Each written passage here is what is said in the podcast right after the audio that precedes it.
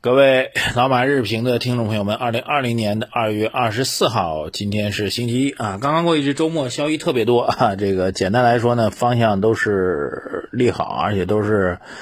说句实在话啊，单门拿哪个出来都属于程度都挺高的利好。这个没想到呢，这么多利好垒到一起了，都在本周末发生了。那么给大家再简单过一下吧。第一个，各位知道的富士罗素啊，这个。A 股市场的扩容啊，当然这个呢是在市场预期当中的，因为本身就是按步骤嘛。唯一的幺蛾子就是可能没有呃，因为这次的这个疫情可能会延后，那可能有幺蛾子。当然最后结果呢是完全正常的推进当中啊，这个继续扩容，扩容之后呢会带来几百亿的 A 股市场的增量资金，跟 MSCI 相比呢，呃，富士罗素要小一点，但是。哪怕苍蝇腿也是肉嘛，更何况人还不是苍蝇腿，对吧？这 M C I 呢像一条大象腿，那这个最起码也是一条牛腿，对吧？终归的是会有这个资金的直接带动作用哈，这是第一个利好。第二利好，高层会议啊，高层会议内容其实很多啊，当然提到的继续防治疫情啊，对未来经济呢有这样个表述哈，这种表态其实很重要。大家知道，积极财政政策加稳健的货币政策啊，就是咱们的整体的两大政策基调。但一旦是，但一旦在这两个政策基调中间的加词儿，那就说明态度要有变化了，未来会有新的看点了。好，积极财政政策，现在最新说法叫做积极的财政政策要更加积极有为，发挥好政策性金融作用；稳健的货币政策要更加灵活适度，缓解融资难、融资贵等等吧。所以我们觉得这个这两个政策一指呢，那后面会有比较大的政策突破，积极有为。这个我倒觉得不只是加大力度，还要看到效果的这样一个态度吧。货币政策当然其实动作已经挺多了，但是我个人觉得后面看法应该是在财政策方面有更多的举措啊。也许在高层会议的这个指导之下吧。第三个利好就是央行的副行长啊，明确在官方的这个会议当中提到了未来存在调整怎么样？存款基准利率的可能，那这事儿呢，其实是非常罕见的，因为存款利率我们基本上，特别存款的基准利率，我们基本上是不调的，呃，因为说句实在话，已经挺低了，大概一年期的活期存款啊，一年期的存款不能叫活期存款啊，一年期存款利率大概只有一点三五吧。呃，其实已经挺低了，跟国外也差不太多啊，所以其实其实呢，也没有人真的去存这一年期定期存款。但是，如果存款利率下调的话，实际上意味着整个的金融政策从贷款端的开始往存款端去下压了。其实大家知道不？之前的央行的一个专家叫马骏啊，他当然是央行货币政策委员会的委员啊，更多的是一个决策专家了，不是决策人员，是一个咨询专家。他说呢，应该降降存款利率啊，这样存款利率也降了，贷款利率也降了，那么银行呢，存贷款利差没保持一定，这样的话，既不伤害银行的这个很大的利益啊，但另一方面呢，又可以这个让贷款企业能够获得更多的融资跟贷款，大概有这样个表述吧。啊，当然这事儿呢，我们比较复杂，我们简单来说吧，存款利率如果下调，那么直接重大利好于呃股票市场啊，因为。你的钱放到银行里头，越存越毛嘛，越存越不值钱了啊！一年期存款利率刚才讲了，一点三五，那我们刚刚过去的一月份的 CPI 已经是五五点五点四了哈。这个虽然是因为猪肉推升的一个畸形的状况，但是里外利一比较，您就知道，如果存款率再往下调的话，实际上会有大量的，理论上来讲会有大量的这个居民存款会被挤出来，挤出来之后呢？呃，第一选择肯定还是股票市场，这一点是毋庸置疑，所以对股票市场构成重大的利好吧。这是，这我觉得是三个啊，这个非常高层的层面的重大利好。那么从微观层面来讲，其实也有，再补两个哈。第一个呢是关于五 G 建设，中国联通啊，第四个利好就是中国联通在发表一个看法，说今年呢要下定决心啊，这决心其实下的挺不容易，他说要提前一个季度完成二零二零年整体的五 G 网络的建设。讲到非常多的一些具体的数字啊，这大家可以去看一下啊，就包括具体要建多少基站等等。呃，当然现在大家知道这个这个是联通跟电信现在是联手在建这个五 G 网络，两两个公司是合合起来一起在弄的啊。他说要在三季度完成全国二十五万基站建设，较原定计划提前一个季度完成全年建设目标。这个目标其实现在提出来真的压力挺大的，因为实际上大家也知道，今年一月份到二月份啊，至少到现在为止，实际上整个基建工程都是处于暂停当中的。换句话说，这全年，呃，十二个月你已经扣了前面两个月基本上不干活那就算是从下个月从三月份开始干活那你，呃，所谓提前一个季度，那其实不止提前一个季度，你扣掉前面两个月，等于说提前了五个月就要完成全年的指标。所以联通这个口号喊出来，我觉得还是挺让我震惊的。但它也意味着整个五 G 网络建设呢将会超前、超预期、超力度的去推进啊。五 G 是个非常重要点，待会儿我再补充吧。啊，第五个重要的。利好啊，这个都是属于区性的，但是我觉得它的标杆意义很重要。就是云南，在我们大家伙儿印象印象当中呢，云南呢不是中国经济最发达的区域啊，在基建啊这个投资方面呢也不是最猛的，但是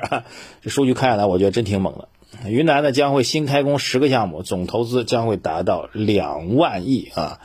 涉及到内容的这个昆丽高铁、昆明第二机场、延绵铁路、互联互通工程啊等等，还包括这个五 G 网络建设等等，总投资约两万亿。一个省啊会有两万亿的这个项目开始进行，当然不只是不说今年一年两万亿都砸下去啊，但是这个总的规模是两万亿。实际上，惯例来讲呢，最早的预算跟最后的决算，一般决算都比预算还要高很多，当然是好几年啊。此外还提到一句，他说除了这个新开工的两万呃这个十个项目两万亿之外呢，还有十个在建项目也进展良好，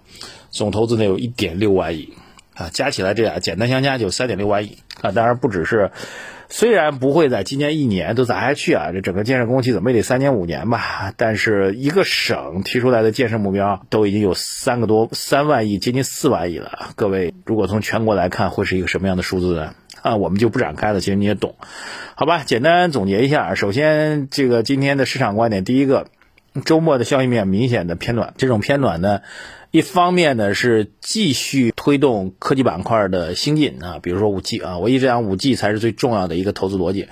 另外一个呢，其实就是基建复苏啊，这个我们觉得抗疫进入到第二，有可能在经济层面开始准备进入到第二层面，就维护整个经济增长，啊，这个实现中国经济的二轮腾飞。那么基建大基建的启动。这是确定的，积极积极财政则要更加积极有为哈，加上这个五 G 啊，联通加上云南两个案例就非常清楚的，大基建的启动已经毋庸置疑了，总数最终出来的投资规模总数可能会远超我们的预期，只有整个宏观经济总量一季度可能会掉得很厉害，但是平滑到全年，我们认为整个经济增长速度不会有太多担忧。啊，这是第一个总体评论，对整个宏观经济来说，投资带动的宏观经济来说构成重大利好。啊，第二个就是。回到这个科技层面啊虽然科技有很多逻辑啊这科技比如说科技板块包括很多啊新材料也是这个生物医药也是这个新能源也是啊呃通信技术就是我们说 tmt 就五 g 也是但从我个人角度来讲我认为五 g 是最最最最最最最重要的因为它是一个基础设施。它跟其他都不一样，啊，新能源做太好，做的再好，你就是一能源嘛，你就是用电，我们以前用火电，现在用风电，用这个啊太阳能啊，你这个新能源汽车做的特别好，你顶多就是以前买大众的车，现在改成买特斯拉了，它依然在产业内部做一个迭代升级，是突破吗？是突破啊，但五 G 不是，五 G 这种突破真的是一个全方位高领域的。举个简单例子，五 G 上来之后。网速比 4G 快一百倍啊！我之前在线下演讲时跟他经常跟他说，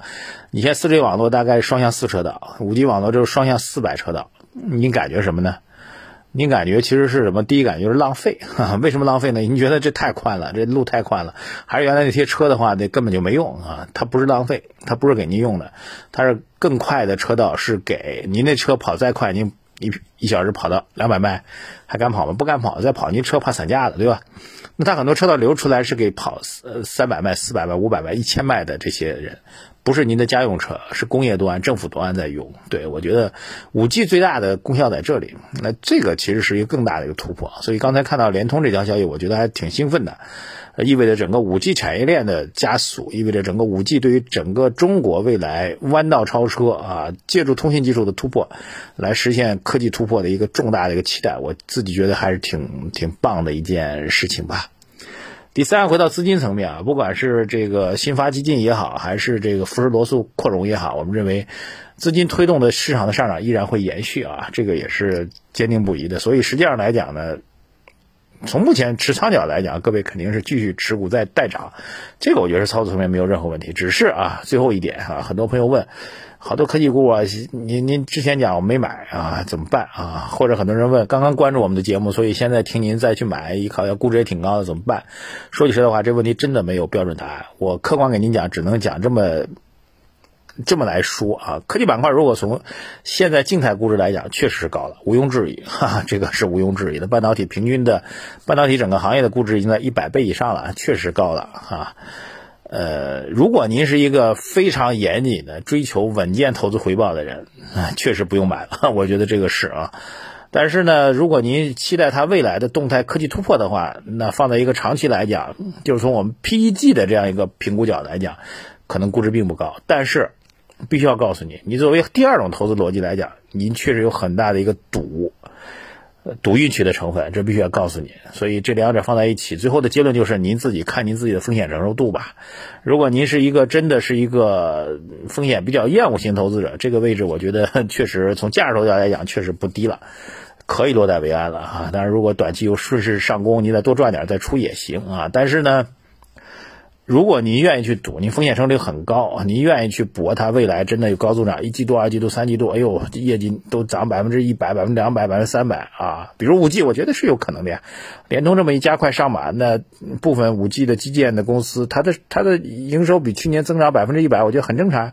你愿意去赌这个，我觉得现在还可以去买。所以说到底，不要再问我现在涨得这么高了，科技到底能不能买？关键就是您自己风险承受力有多大。这才最重要的。您觉得风受力风险承受力很大啊？您这亏百分之五十，您吃吃的很香，睡得很香，您可以买。亏个百分之十，您就要上吊自杀，那您还是坚决别买。这种时候其实不是在问我要不要买的问题，而是认清您自己的问题。换句话说，我们节目给出您的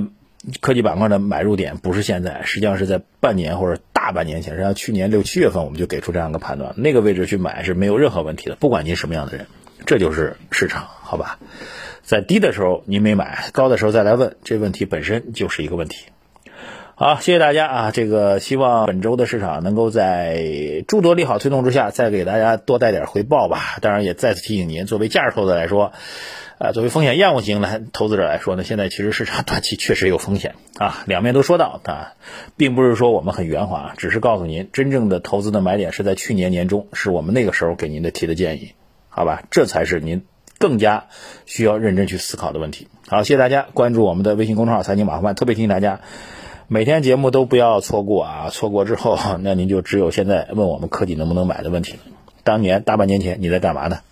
一定要关注我们的公众号，然后每天节目都要听。还有今天干货很多，请各位多多的转发推荐。我在这里拜谢了，谢谢大家，再见。